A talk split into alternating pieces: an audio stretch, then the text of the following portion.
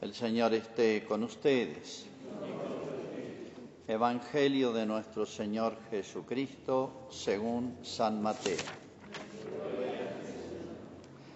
Se acercó Pedro y dijo a Jesús, Señor, ¿cuántas veces tendré que perdonar a mi hermano las ofensas que me haga?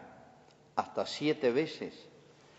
Jesús le respondió, no te digo hasta siete veces, sino hasta setenta veces siete. Por eso el reino de los cielos se parece a un rey que quiso arreglar las cuentas con sus servidores. Comenzada la tarea, le presentaron a uno que le debía diez mil talentos. Como no podía pagar, el rey mandó que fuera vendido junto con su mujer, sus hijos y todo lo que tenía para saldar la deuda. El servidor se arrojó a sus pies diciéndole, dame un plazo y te pagaré todo. El rey se compadeció, lo dejó ir y además le perdonó la deuda. Al salir, este servidor encontró a uno de sus compañeros que le debía cien denarios y tomándolo del cuello hasta ahogarlo le dijo, págame lo que me debes. El otro se arrojó a sus pies y le suplicó, dame un plazo y te pagaré la deuda. Pero él no quiso, sino que lo hizo poner en la cárcel hasta que pagara lo que debía. Los demás servidores, al ver lo que había sucedido, se apenaron mucho y fueron a contarlo a su señor. Este lo mandó llamar y le dijo, Miserable, me suplicaste y te perdoné la deuda. ¿No debías tú también tener compasión de tu compañero como yo me compadecí de ti? E indignado, el rey lo entregó en mano de los verdugos hasta que pagara todo lo que debía. Lo mismo hará también mi Padre Celestial con ustedes si no perdonan de corazón a sus hermanos. Es palabra del Señor.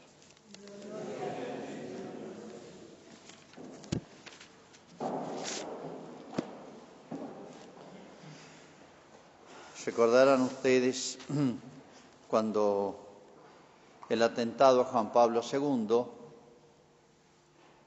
ya una vez que se recupera, va Juan Pablo a visitarlo a la cárcel, a su verdugo, a.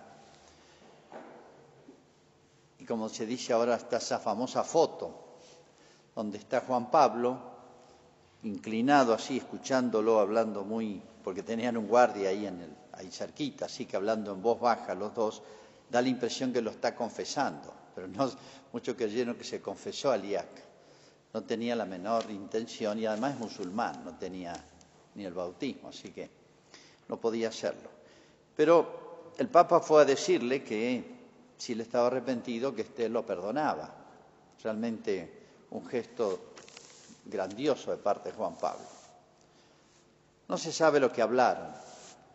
Lo que sí le dijo a Liaca al llegar, este, a, las primeras palabras que le dice a Juan Pablo, es cómo usted está vivo. Yo nunca fallo. Él era un profesional, ¿no? Yo nunca fallo. Y después de ahí le despertó una inquietud por estudiar el mensaje de Fátima, etcétera, por lo cual muchos decían que se había convertido al IAC. No. Bueno, pero le pidió a la Santa, a, al Papa para que intercediera ante el gobierno italiano para que lo dejara libre. Si él lo pedía, se lo iban a conceder. Y la Santa Sede dijo, no, quedaste preso porque tenía cadena perpetua. Quedaste preso porque sos un peligro social y, vas a causar mucho más daño a los demás. ¿eh? Yo estoy dispuesto a perdonar lo que me hiciste a mí, pero sos un mal social, sos un peligro social. Bueno, esta aclaración viene a cuento del el Evangelio de hoy, que dice muy claro este, cuántas veces tengo que perdonar las ofensas que me hagan. Porque muchos piensan que el cristianismo es una especie de religión que nos aplasta, nos quita, por así decir, todos los instintos o inclinaciones este, más vinculadas a lo que se dice el apetito irascible, la capacidad de enojarse, de obrar y de actuar. Este, y si uno, voy a poner un ejemplo moderno, Y si uno es buen cristiano y viene un motochorro y me roba a una mujer, le roba la, cartera, no le va a decir, vení, vení para acá, tomá la tarjeta que la tengo en otro lado, te doy el código de, de, del, del, cajero y además me quedó el celular, así que tomá, llévatelo, porque Cristo dice en el Evangelio, si te pega una mejilla tenés que poner la otra. Eso no es ser santo, eso es ser tonto. El cristianismo no nos enseña a ser tontos, sino santos, que es otra cosa. Yo puedo perdonar las ofensas que me hacen a mí, por eso si me ofende a mí, dice.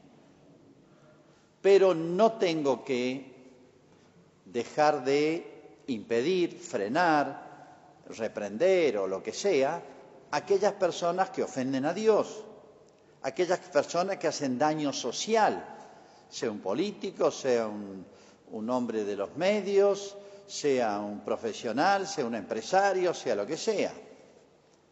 O a veces hay que frenarlo de una u otra manera porque esa persona puede seguir abusando de los demás, o sea, por el bien de él. Entonces, sea por el bien de él o por el bien común, a veces no digo que no sea perdonado, si en cuanto a mí toca, yo te perdono, pero uno tiene que obrar en contra de aquellos que hacen daño social, o se están haciendo daño a sí mismos porque nadie les dice está mal lo que estás haciendo. El cristianismo nunca dice eso. Digo esto porque a veces se interpreta mal al estilo, una época se había puesto de moda este, el estilo del cristianismo como si fuese eh, la filosofía de Gandhi, famoso hindú, el del pacifismo hindú, que hay que soportar todo, absolutamente. No tiene nada que ver. Había un famoso, ya murió hace mucho, filósofo, se llama Nietzsche, alemán, es el filósofo del superhombre que se llama. Él inspiró mucho la filosofía nazi y se ha puesto de moda muchas veces y vuelve a aparecer, ¿no? Nietzsche decía, él no conoció el catolicismo, conoció el cristianismo deformado, el luterano, él era luterano, conoció ese, ámbito, ese mundo. Y él decía que el, cristianismo, él acusaba todo el cristianismo, es una religión nefasta, y en eso coincidía con Marx, aunque son todo lo contrario, el marxismo y el nazismo, coincidían ambos. Marx decía, o Lenin, el cristianismo, la fe, es la droga de los pueblos, el opio. Y Nietzsche decía, el hombre no va a crecer nunca, no va a llegar a su plenitud, no va a florecer mientras crea en alguien como Dios y el cristianismo que lo aplastan. Porque dice, el cristianismo enseña todas las virtudes que este, aplastan al hombre, que lo reducen, como la macedumbre, la humildad, la paciencia, la caridad, que no lo hacen reaccionar ante nada. ¿eh? Es como si mataran sus apetitos, inclinaciones naturales, este, capaces de, de, de, de, emprender grandes obras o de defenderse o luchar por el bien común, por el bien social, etc.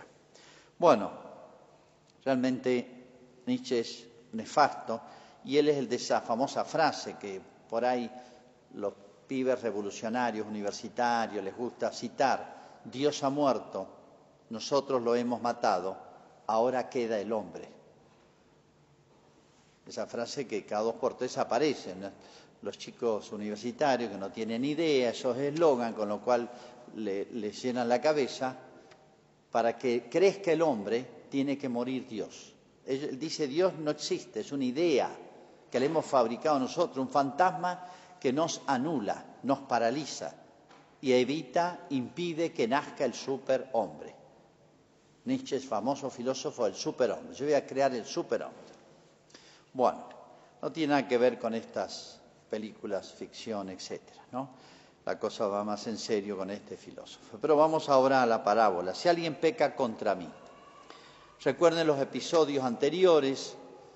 Eh, San Pedro, quien dice la gente que soy yo, San Pedro lo felicita a Cristo, después le dice apártate Satanás, etcétera.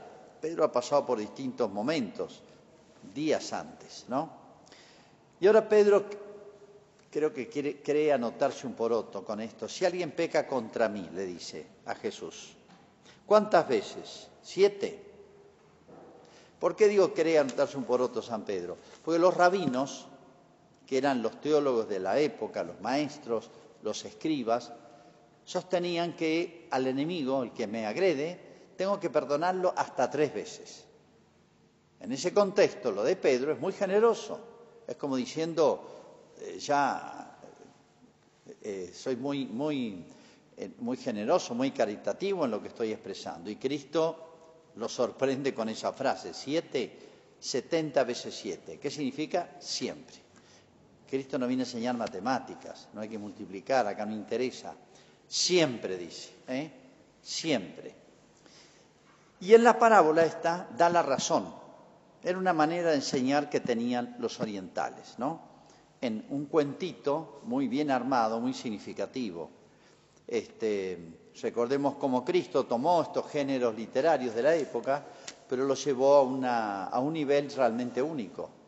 Por eso, entre otros títulos, Cristo merecería el Premio Nobel de Literatura también, porque creó un género literario genial, con unas ideas de fondo profundísimas, ¿no?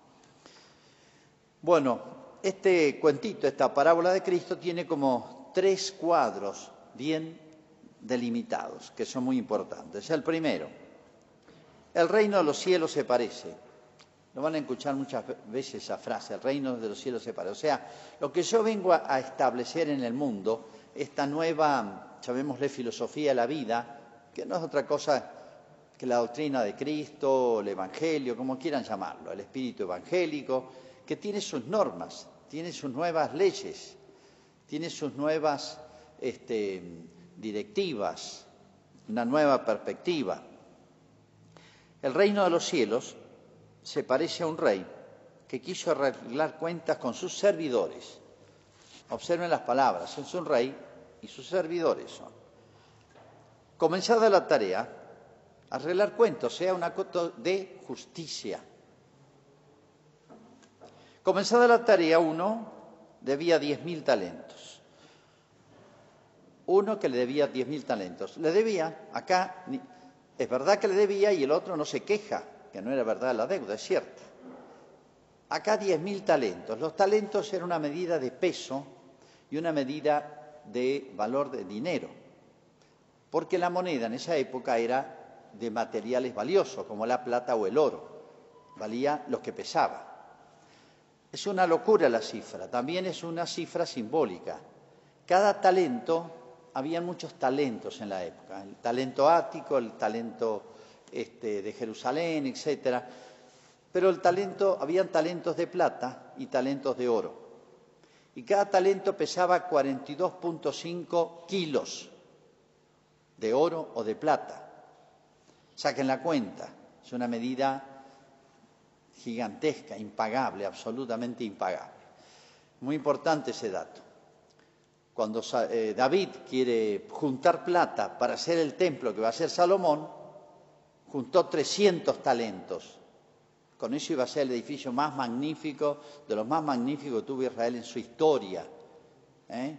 Acá 10.000 talentos, una cifra, bueno, descomunal, quiere decir casi infinita, ¿eh? impagable. Es muy importante ese dato. Como no podía pagar, imposible, ¿no? El rey mandó que fuera vendido con su mujer, sus hijos, todo. Esto estaba en la ley de Israel. Esta era una manera, si yo no podía pagar una deuda, este, eh, eh, una de las maneras de hacerlo era este, tomar una condición de esclavitud, pero no era la esclavitud esa dura que tenían los pueblos paganos. Simplemente yo pagaba mi deuda con trabajo el resto de mi vida. Esa persona, sus hijos, su mujer, todo. Sería vendido con su mujer y todos sus bienes, todo. Y aún así la deuda era impagable. Fíjense, el servidor hace dos cosas. Dice, se arroja a sus pies y le dice, dame un plazo y te pagaré todo. Es muy importante el detalle, dame tiempo. Reconozco la deuda se postra y le ruega. Hace un gesto, por así decir, bueno, humilde, eh, que mueve a compasión. El rey se compadece, lo deja ir y le perdona la deuda. O sea, el rey va mucho más allá. Él no le pidió perdonarme la mitad de la deuda, etcétera, sino la voy a pagar en plazos. Se ve que este, las cuotas estaban, se usaban de esa época, la tarjeteó la deuda, digamos, ¿no? la financió, se le pidió una financiación, pero de una deuda impagable. Bueno, muy importante este primer cuadro, sobre todo por el contraste que se va a marcar, ¿no? Bueno, segundo cuadro, al salir, o sea, no pasó este detalle, no, no importa, no pasó mucho tiempo, que uno puede olvidar. El tipo nos hace olvidar muchas cosas, buenas o malas, y nos hace olvidar cosas buenas a veces. Que tenemos deudas con personas de mucho tiempo atrás, tal vez, ¿no? Bueno, dice ahí nomás, como diciendo esto lo tenía fresco, o sea, lo tenía muy presente, no, no podía excusarse de olvido. Al salir, ahí nomás, el servidor se encontró con uno de los compañeros que le debía 100 denarios. Un denario era el sueldo de un día. 100 denarios se le debía 100 días de trabajo. Comparado con lo otro es nada. Y el contraste, tomándolo del cuello, togarlo, págame lo que debes. El otro también se postra y le pide, le ruega, te la pago en cuotas. No, nada. Lo puso en la cárcel hasta que pagara la deuda. Fíjense el contraste, ¿no? El maltrato y el no perdón. ¿eh? en, el, otro caso, a pesar de que le debía mucho, no lo trató mal. En el segundo, ahora cuando lo, cite de nuevo, lo va a tratar bastante duro. Pero la primera vez lo trató bien. Tercer cuadro. Los demás servidores, a ver lo que había sucedido, se apenaron mucho. Teniendo en cuenta a qué se refiere Cristo con la parábola, es muy importante esta tristeza. Los demás se entristecieron. Se entristecieron. La tristeza, hay tristezas buenas y malas. Esta tristeza es buena. Se entristecen los demás. ¿Por qué? Porque ven una injusticia. Entristecerse ante el mal es una señal de amor al bien. Enojarse ante el mal es una señal de amor y acá vamos a ver esas dos pasiones, el enojo y la tristeza. Se entristecieron. Nos tienen que entristecer lo que está pasando en la Argentina, lo que está pasando en el mundo, lo que pasa incluso en la iglesia, en la familia, bueno, en tantas cosas. Fueron a contarlo a su Señor. Y acá tenemos el tercer cuadro. Miserable, mala persona lo trata. Sos malo. Pensando que en la comparación acá es Dios Padre, ¿no? le recuerda, ¿no? La otra vez no lo trató mal. Me suplicaste y te perdoné. No tenías que hacer lo mismo. Enojado, indignado. ¿Se enoja Dios? Sí, claro que se enoja. Lo que pasa es que a veces manifiesta su enojo en la historia. Sí, cuando hay grandes castigos sociales, y pienso que esta pandemia o esta epidemia, como se llame, yo creo que es un castigo de Dios, es una señal del enojo de Dios. Dios no va a aparecer si dice, va a decir estoy enojado. Las dos guerras mundiales son enojos de Dios. Lean los profetas y van a encontrar mil veces la ira divina. Y el juicio final, en un momento dramático de la historia, dice es el día de la ira de Dios. El juicio final tiene otro nombre, dies ire, el día de la ira de Dios. Dios se alegra, Dios se enoja, es una manera de manifestar aprobación o desaprobación. Pero Dios no es insensible. Dios no puede, no piensa en que Dios pase lo que pasa en el mundo, no le, no le afecta, está en otra. No, todo le, le duele mucho más que a nosotros. Si se entristecieron los servidores de una injusticia, imagínense Dios, ¿eh? cuánto más Dios se entristece de las cosas del mundo. Indignado, lo entregó en manos de los verdugos hasta que pagara todo. Bueno, acá ya no hay tiempo. No le, el otro le pidió, dame tiempo, no pudo ni decir nada. Es el juicio de Dios. Cuando llega el día del juicio ya no hay tiempo ni para pedir misericordia, más tiempo para reparar, para pagar la deuda. Ahí ya viene la sentencia. ¿eh? La oportunidad la tuvo. Lo mismo hará mi Padre con ustedes si no perdona de corazón a sus hermanos. De corazón significa, aquí hay razones muy altas. Nunca pide Dios cosas irracionales. Hagan esto, ¿por qué? Porque sí, jamás. O sea, Dios da buenos motivos, Cristo da, y el cristianismo tiene buenos motivos y buenas razones altísimas, profundísimas, irrefutables, luminosas para lo que pide. Y bueno, sacamos las conclusiones, ¿no? Este, en primer lugar, el monto de la deuda con Dios de ese servidor. Ese servidor somos nosotros, ¿eh? es cada uno. Esa deuda es impagable. La relación del hombre con Dios tiene dos como escalones, dos dimensiones. Una de siervos, por ser criaturas. ¿Qué significa ser criaturas? Dios nos sacó de la nada y nos mantiene en la vida, en la existencia. Por eso somos criaturas y servidores. Ya no llamo siervos, dice Cristo, somos siervos. No dejamos de serlo. O sea, la existencia humana y la permanecer en la existencia, cada instante de vida, yo se la debo más que a los órganos vitales, al corazón, al pulmón, al riñón que funcione, se lo debo a Dios, cada instante de vida, el tiempo. El tiempo es la prolongación de la vida, de la existencia, que no solamente me la da el comienzo, sino que la extiende, la prolonga. ¿Mm? Se lo debo a Dios. Y esto ya es un bien infinito, impagable. Son los diez mil talentos. Yo tengo una deuda con Dios. Acá el primer gran tema. Reconocemos la deuda individualmente, socialmente, familiarmente, como nación, hacia Dios. Reconocer la deuda y pagar la deuda. Si yo debo a mis padres mucho y lo expreso de mil maneras, ¿por qué? Porque me dieron la vida, pero más me la da Dios y me la conserva. Lo que me da Dios es infinitamente más valioso. Si hay deuda con mis padres, cuanto más con Dios. Si un amigo que me ha hecho un favor enorme, yo quedo en deuda con él. Y son cosas pequeñas comparado con lo que ha hecho Dios.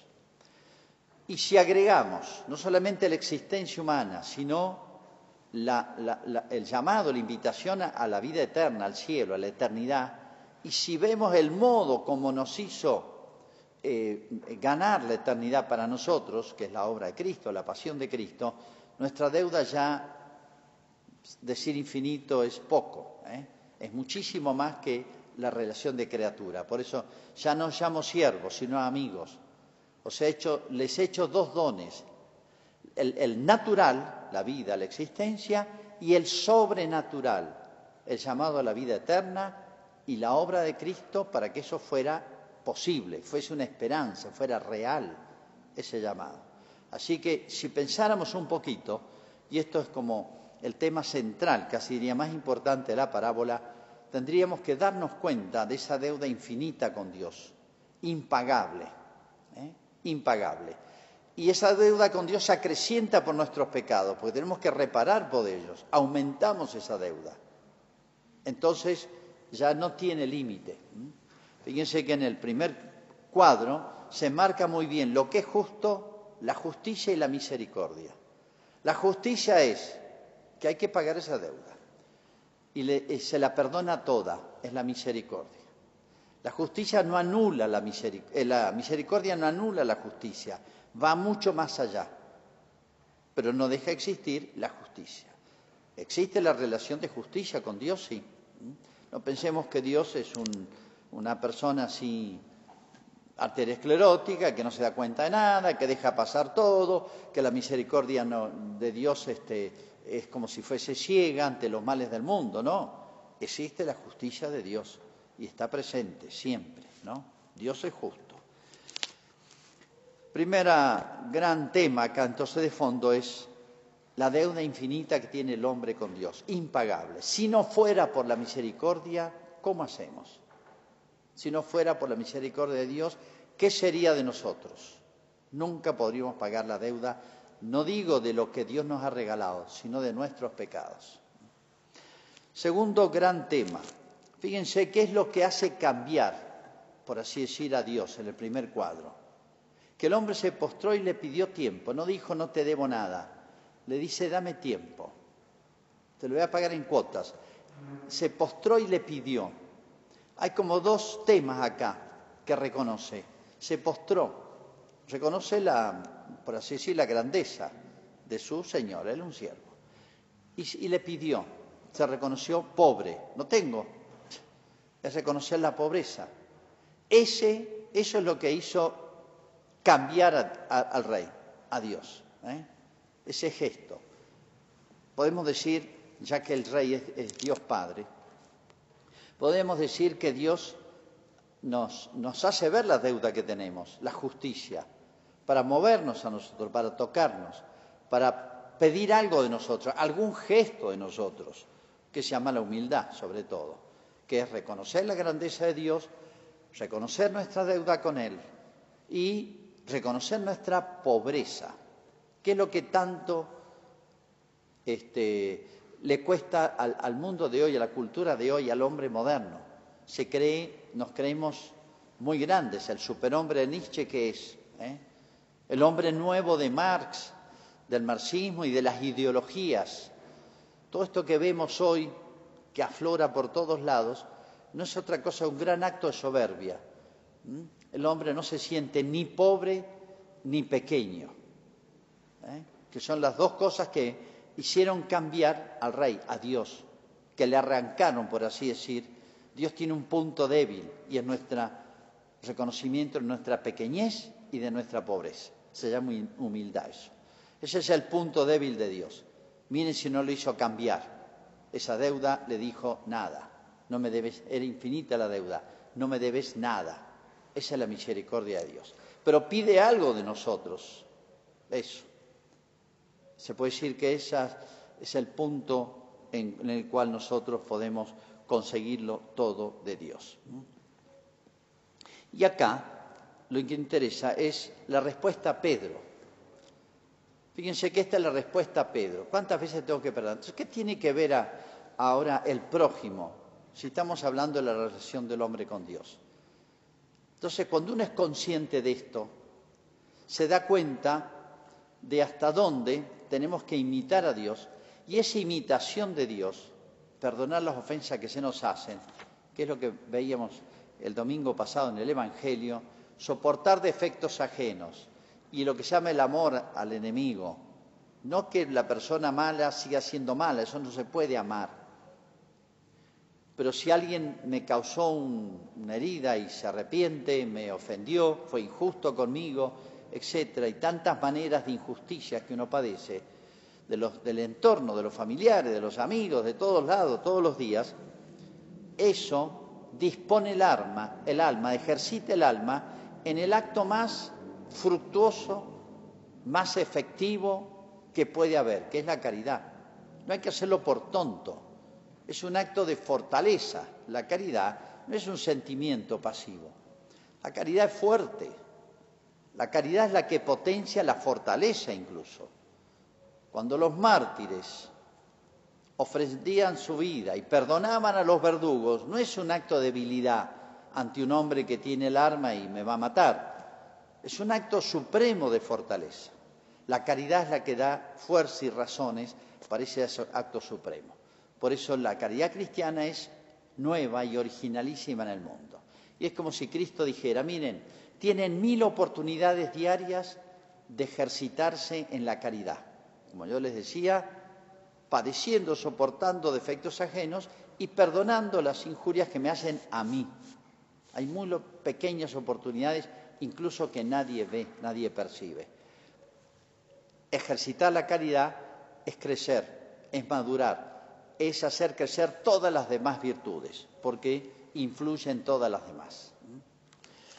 Y así se darán cuenta que se harán merecedores y descubrirán lo que vale, lo que necesitamos de la misericordia de Dios. Por eso lo puso en el Padre nuestro.